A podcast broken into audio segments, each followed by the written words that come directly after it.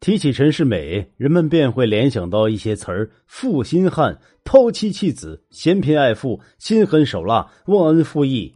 其负心汉的形象早已经被历史定格，但近年来却有人坚持要为他翻案。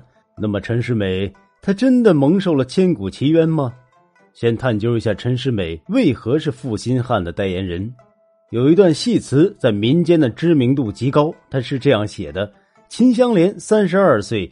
状告当朝驸马郎欺君王瞒皇上悔婚男儿招东床，将状纸压在爷的大堂上。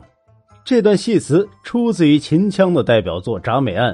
此戏词脍炙人口，又展现了为弱势妇女伸张正义的公正精神。再加上审案者是大名鼎鼎的包青天，因此广为流传，并被人们所喜爱。可是，这只是一段戏词，并非事实。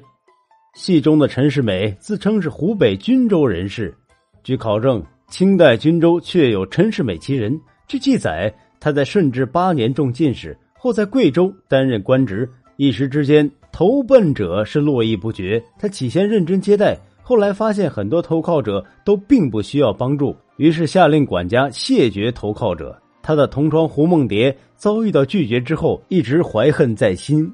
将听来的许多故事改编成了《铡美案》，并找到一个戏班排练此戏。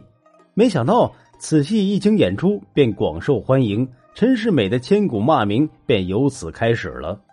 此事还有一个更大的破绽：明清时期才有均州这个地名，而包公是宋朝人，包公又如何能够穿越时空到清朝审案呢？所以，由于小人的诬陷和戏文的传播。陈世美一直蒙受着不白之冤，在进行历史研究时，戏文不具可考性。康熙二十年，陈世美才带着老婆告老还乡，负心汉一事纯属子虚乌有。